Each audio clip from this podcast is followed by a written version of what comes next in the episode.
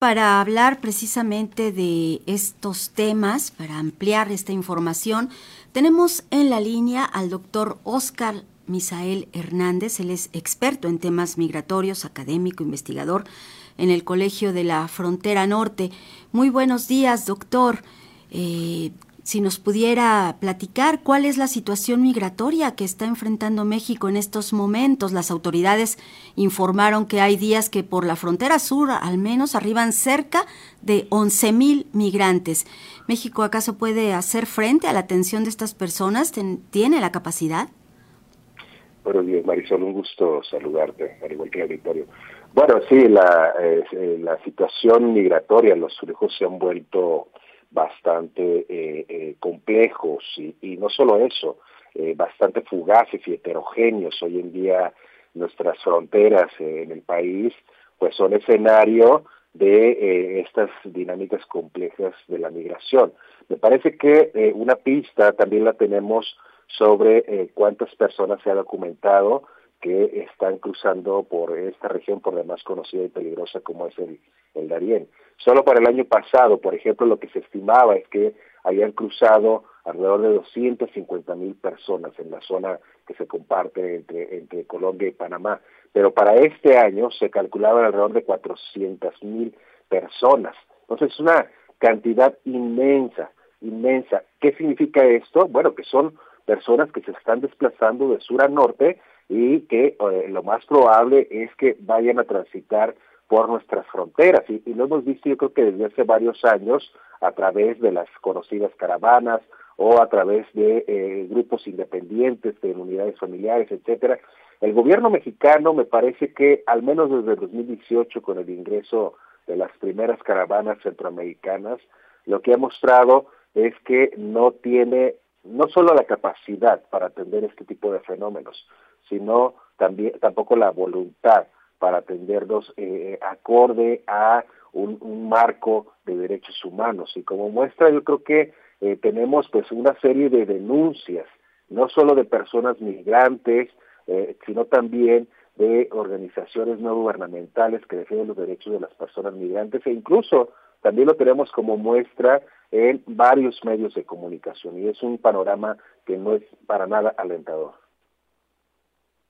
La importancia de estos puntos, de estos temas que menciona, debido a que hoy, 18 de diciembre, eh, la Organización de las Naciones Unidas proclamó este día como el Día Internacional de las Personas Migrantes y bueno, la creación precisamente de esta efeméride busca visibilizar los retos, las dificultades que se están presentando en todo el mundo con las personas migrantes, además de hacer un llamamiento a los gobiernos para contribuir a que la migración sea un proceso más seguro, más regular, más digno. En ese sentido, doctor, eh, las políticas migratorias que ha implementado el gobierno federal mexicano, ¿considera usted sean las adecuadas para frenar esta crisis migratoria que en específico está enfrentando México?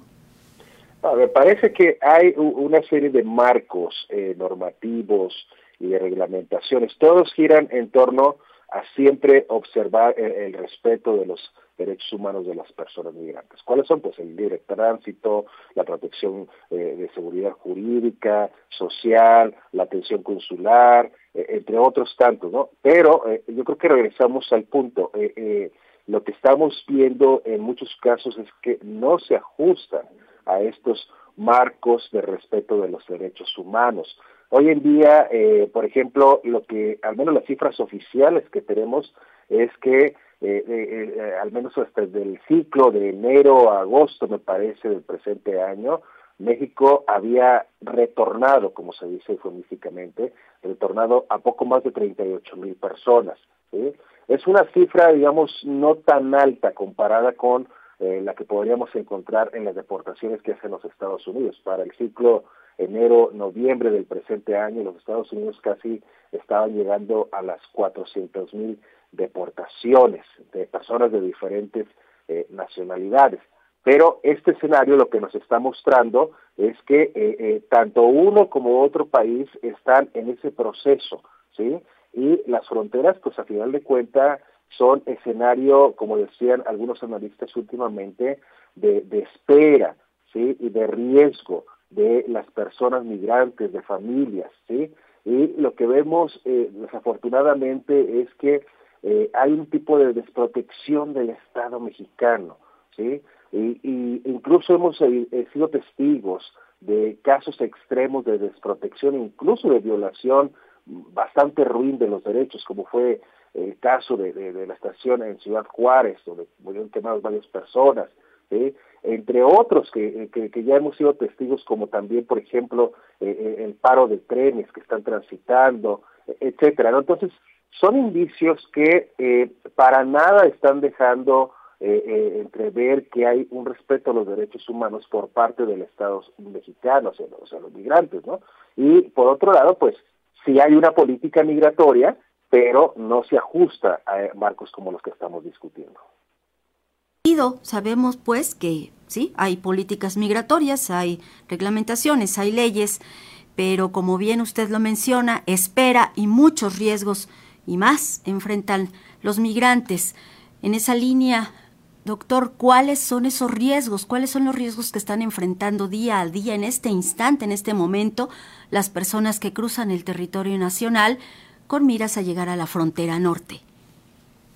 Sí, eh, mira, yo creo que desde hace años, eh, al menos desde el Colegio de la Frontera Norte, hemos realizado algunos diagnósticos precisamente para identificar cuáles son los riesgos que viven las, las personas, o los peligros más específicamente, ¿no? Y bueno, entre estos son, eh, pues, al menos en ese tránsito de, sur a norte, es estar, ser vulnerables ante grupos delictivos que se aprovechan de ellas, como pues a través de las extorsiones, o a través del, secuestro, eh, etcétera, ¿no? Eh, o bien este, eh, vivir una serie de penurias precisamente en el camino porque desconocen las geografías de tránsito o son engañadas por algunas personas que supuestamente las están guiando en el camino, ¿no? O en otros casos, y eso también lo hemos identificado, al menos en, en algunos diagnósticos que realizamos en ciudades de la frontera de Tamaulipas, y con personas que provenían de Centroamérica o, de Venezuela, este, eh, tristemente también evidenciaron que habían sido víctimas de eh, eh, autoridades de nuestro país, específicamente de personas del Instituto Nacional de Migración o de alguna o alguna fuerza armada, ¿sí? Entonces, eso es bastante triste porque si nuestras autoridades están incurriendo eh, eh, en este tipo de vulneraciones hacia los migrantes, pues qué podemos esperar de otros actores que se aprovechan de los flujos migratorios por nuestro país. Doctor, pues bueno, vemos que son los riesgos muy amplios y no solamente eh, desde la población, desde los espacios que están recorriendo, los territorios que recorren, sino también desde las mismas autoridades. Doctor Oscar Misael Hernández, experto en temas migratorios, académico, investigador en el Colegio de la Frontera Norte, Unidad Matamoros. Muchas gracias por su participación en este noticiario Pulso de Radio Educación. Muchas gracias, Marisol. Muy buenos días a todos. Buenos días.